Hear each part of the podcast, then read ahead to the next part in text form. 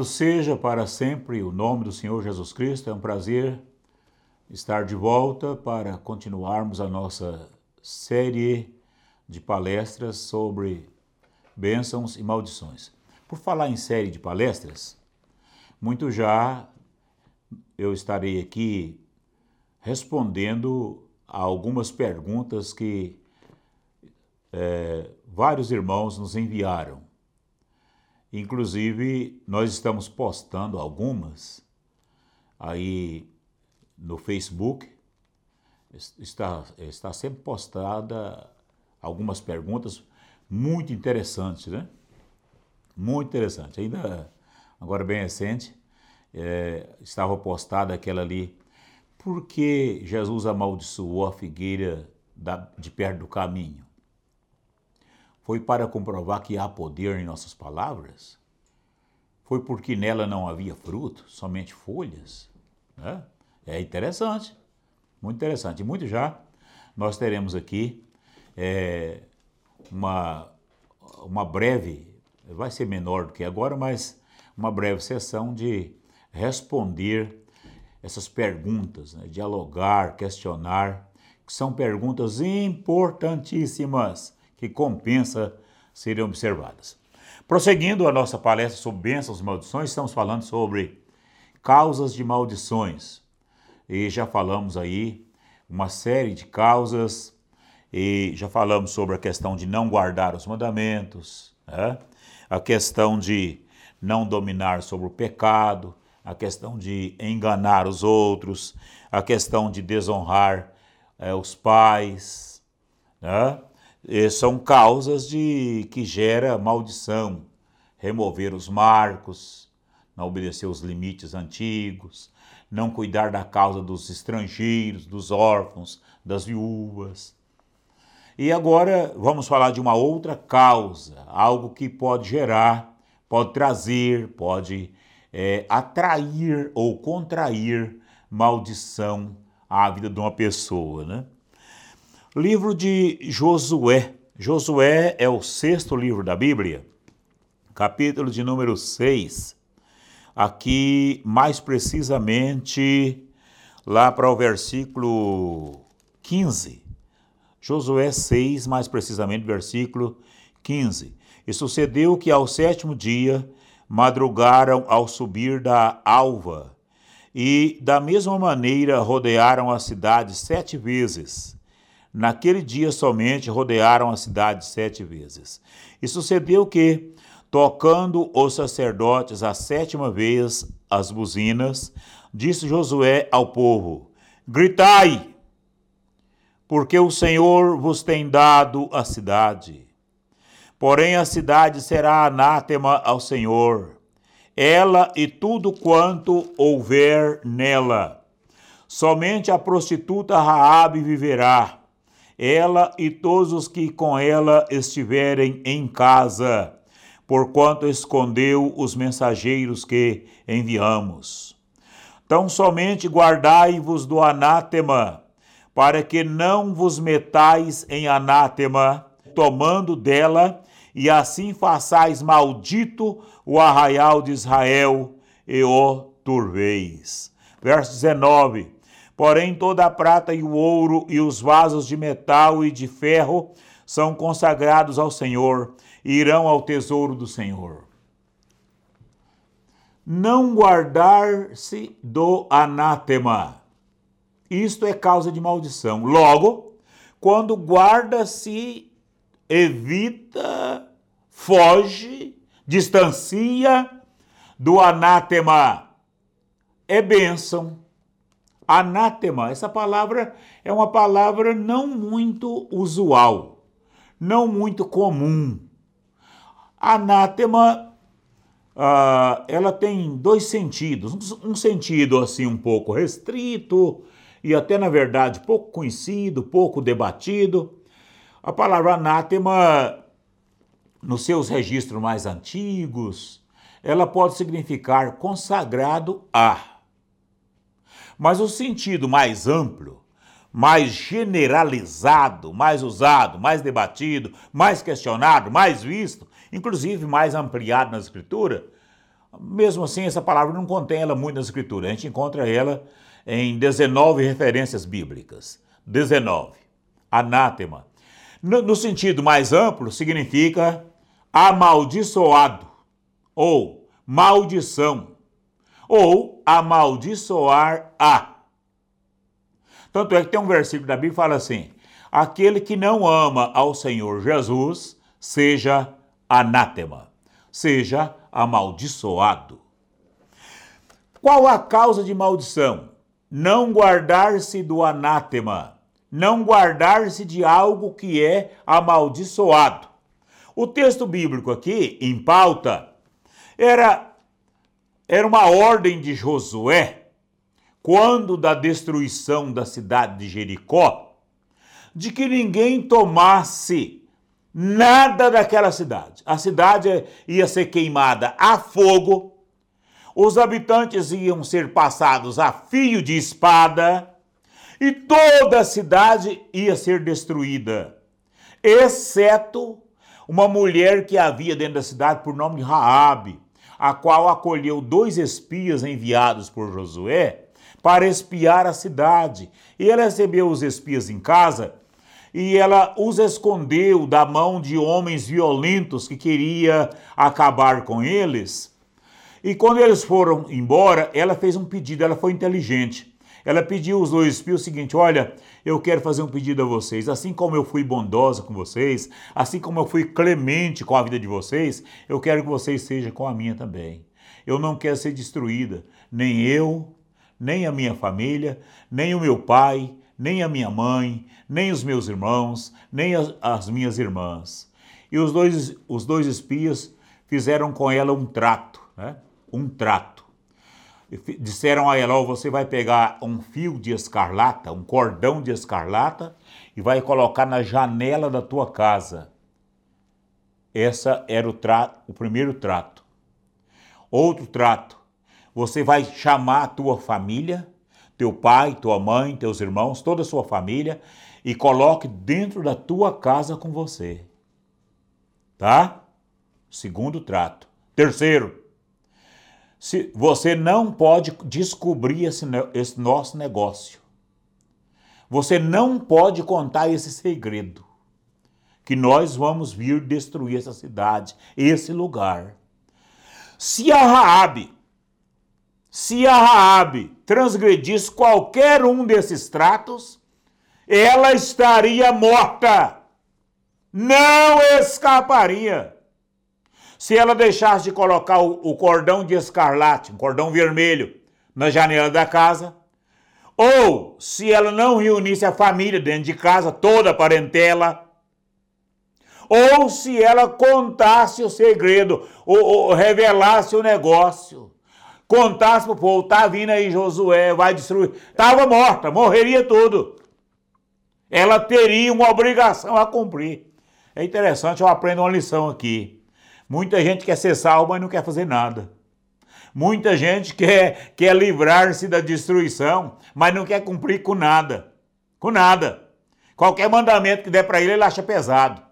Pode ser um cordão que for de pendurar numa janela, ele acha difícil. Ah, isso é muito complicado. É muito complicado. Sabe o que é muito complicado? Muito complicado é morrer perdido. Muito complicado é perecer. Muito complicado é perder a vida eterna. Isso sim, já estou aproveitando o texto para poder te falar uma verdade. É melhor obedecer. É melhor cumprir com os mandamentos.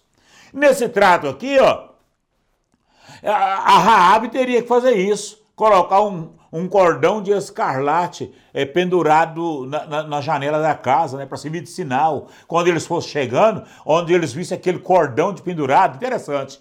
Os, os vizinhos não iam entender nada, né? Para que aquele cordão vermelho pendurado? Capaz que muita gente nem viu aquele cordão, nem deu por fé, né? ou se viram. É capaz que é capaz de pensar por que esse cordão vermelho, né? É porque a dona da casa é prostituta? Por que esse cordão vermelho? Por quê? Será que é um enfeite?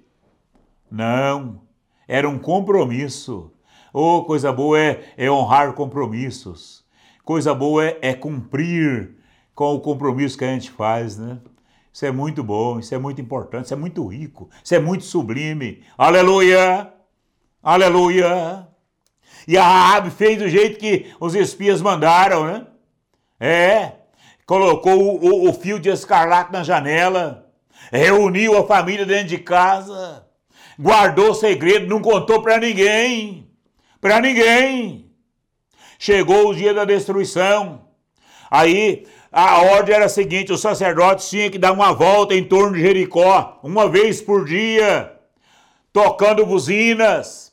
Eles não podiam gritar, eles não podiam conversar um com o outro, não era para sair som da boca deles de tanto nenhum, até o dia da ordem de novo. Até o dia que Josué dissesse a eles: gritai! Aí sim, aí eles poderiam gritar. Antes não. Olha, outro segredo, né? Ganhar a vitória calado. Tem muita gente que perde na vida, traz problema na vida, traz é, maldição na vida, porque conversa demais. Conversa demais. Bate a língua nos ventos toda hora. Fala o que não deve. Conta segredo para os outros que não deveria contar. Revela o que não deveria revelar depois cria confusão na vida e começa a chorar, não sei o que está acontecendo. Parece que eu sou amaldiçoado. Não é não. Não é amaldiçoado não, que você conversa demais às vezes. É, às vezes é, fala o que não deve falar, conversa com quem não deveria conversar, conta o que não deve para quem, para quem não, não pode. Isso, isso é problema. Fosse, fosse a Rabi contar o segredo, estava morta. Fosse a Raab não guardar o cordão, não pôr o cordão lá na janela, estava morta. Fosse a Raab não trazer a família para dentro de casa, estava tudo morto. Quantas pessoas às vezes quer que Deus livre a família, mas não quer, não quer zelar da família. Quer que Deus guarde a família, mas não quer proteger a família. Deus quer abençoar a sua família, Deus quer abençoar o teu lar, mas cumpra com as ordens dele. Obedeça às ordens da Bíblia. Aleluia! Aleluia! Aleluia! Um, uma volta por dia, calados. Os sacerdotes não podiam to só tocar as buzinas, não, não gritavam, não falavam uma palavra. Nenhuma palavra. Oh, coisa boa! Outra verdade, mexer com gente obediente, né? Os sacerdotes foram obedientes às ordens do seu líder, às ordens do seu superior. Coisa boa é pessoas que mesmo tendo cargo elevado, porque o sacerdote tinha cargo elevado, mas ele sabe respeitar outros que têm os cargos mais elevados do que eles. Ele sabe respeitar a divisa, sabe respeitar o líder que Deus levantou para colocar à frente de um trabalho, para colocar à frente de uma congregação, para colocar à frente de uma denominação, para colocar à frente de uma convenção. Pessoas que não são felizes na vida, que não obedecem liderança. Isso atrai maldição, não é obediente. Outra coisa, quem não é obediente, como vai ensinar os outros a obedecer? Se a pessoa não obedece ninguém, como que ele quer que os outros obedecem a ela? Como que ele quer que o outro obedece a ordem dele? Agora, recente eu lembro alguém falou assim: nós não temos que obedecer o nosso governador, não. Ele não obedece o presidente. Por que, que nós temos que obedecer o governador do estado, se ele não obedece o presidente da república? E é uma verdade. Apesar que é uma verdade que diz que um erro não justifica outro, mas acaba sendo verdade, né? E o certo é que a, a Raab foi protegida, a família foi protegida, não veio maldição sobre a, a, a casa deles. Mas o que aconteceu? Um homem chamado Acã não obedeceu a ordem de Josué e pegou umas coisas que ele cobiçou. Sabe qual as coisas? Uma capa babilônica que ele viu, gostou demais da capa. Uma cunha de ouro, né? Bem, bem pesada, muito bonita, que ele gostou dela e um punhado de, de prata, de moeda, 200 ciclos de prata, me parece. Ele pegou aqueles objetos, levou para a casa dele, escondeu tudo na tenda, né? Porque ele achou que Deus não estava vendo. Deus conhece todas as coisas. O pecado do Acã, sabe o que aconteceu? Causou a morte dele. Causou a morte da família dele causou um estrago em Israel. Depois eles foram lutar numa cidade pequenininha, que nem comparava com Jericó e 36 israelitas morreram. O Josué prostrou-se e falou com Deus: como pode o Senhor trazer nós diante de um povo desse, um povo tão pequeno, e, e, e, e Israel virar as costas, ter que correr para esse povo aí? E Deus disse a eles: Eu não serei mais convosco. Israel transgrediu lá no anátema. Enquanto você não tirar o anátema que está no meio de, de vós, não serei mais convosco. E o certo é que ele consagrou a vida, exigiu que Israel santificasse para ver as maravilhas de Deus. E foi revelado, né? Quem, com quem estava o anátema, na casa do Acã. Tomaram o anátema, mas tomaram também o Acã, a família, os animais, tudo. Levaram a um vale chamado Acor, lá os apedrejaram, lá queimaram eles a fogo e depois tornou a apedrejar, para que Deus é, desse a bênção à nação de Israel. Que Deus nos livre do anátema. O texto da Bíblia é claro em Josué 7, verso 1. Todo Israel transgrediu, por quê? Porque era uma aliança com a nação. Quando um errava, a vez toda a nação sofria as consequências pelo erro daquele. Hoje é diferente, às vezes um crente erra, a, igreja toda não sofre. Pode ser que a congregação que aquilo congrega sofra alguns problemas, não é essa dúvida. Mas no, na dispensação da graça não, não é bem assim mais, é diferente. Mas olha, o anátema, ele traz maldição. É preciso guardar daquilo que é anátema. É preciso guardar daquilo que é contra a vontade divina, daquilo que é amaldiçoado. Que Deus nos ajude que Deus nos ajude a cumprir com estas palavras. Graças a Deus, que Deus nos abençoe, que Deus nos abençoe, que Deus nos livre do anátema. Deus não deseja é, nada amaldiçoado nos nossos lares, nas nossas famílias, no nosso trabalho, em lugar nenhum. A bênção de Deus é, é o desejo dele, que ela, que, ele, que ela permaneça, que ela esteja no nosso lar, na nossa família, nos nossos passos, na nossa caminhada. Mas Deus deseja que não levemos para nossa casa a cunha, a capa, os ciclos de prata tão cobiçados, né? Mas pode ser maldição, pode ser algo que vai trazer desastres para a nossa vida espiritual. Que Deus abençoe o teu lar, Deus abençoe a tua família. Vamos estar orando. Maravilhoso Deus, Pai que está no céu. Já no final desse vídeo, dessa palavra abençoada, desta mensagem maravilhosa, aqui me acho prazeroso, falando da tua palavra e sendo edificado por ela. Que este lar possa ser abençoado por ti. Quem sabe alguém que está ouvindo tem algum tipo de maldição em casa, algo que tenha atrapalhado esta vida, algo que tenha atrapalhado a vida espiritual dessa pessoa, que o Senhor possa mostrar, quem sabe coisas velhas que recordam pecado, coisas antigas que recordam a velha vida de pecados, de ignorância, de trevas, que essas coisas possam ser tiradas, excluídas, banidas do lar, da vida, da história, da trajetória deste homem, desta mulher, deste jovem, desta jovem, deste senhor de idade. Quantas pessoas que às vezes, infelizmente, conservam coisas da vida velha, coisas daquela história antiga de trevas e que não são do teu agrado, que não são da tua vontade, e isso tem gerado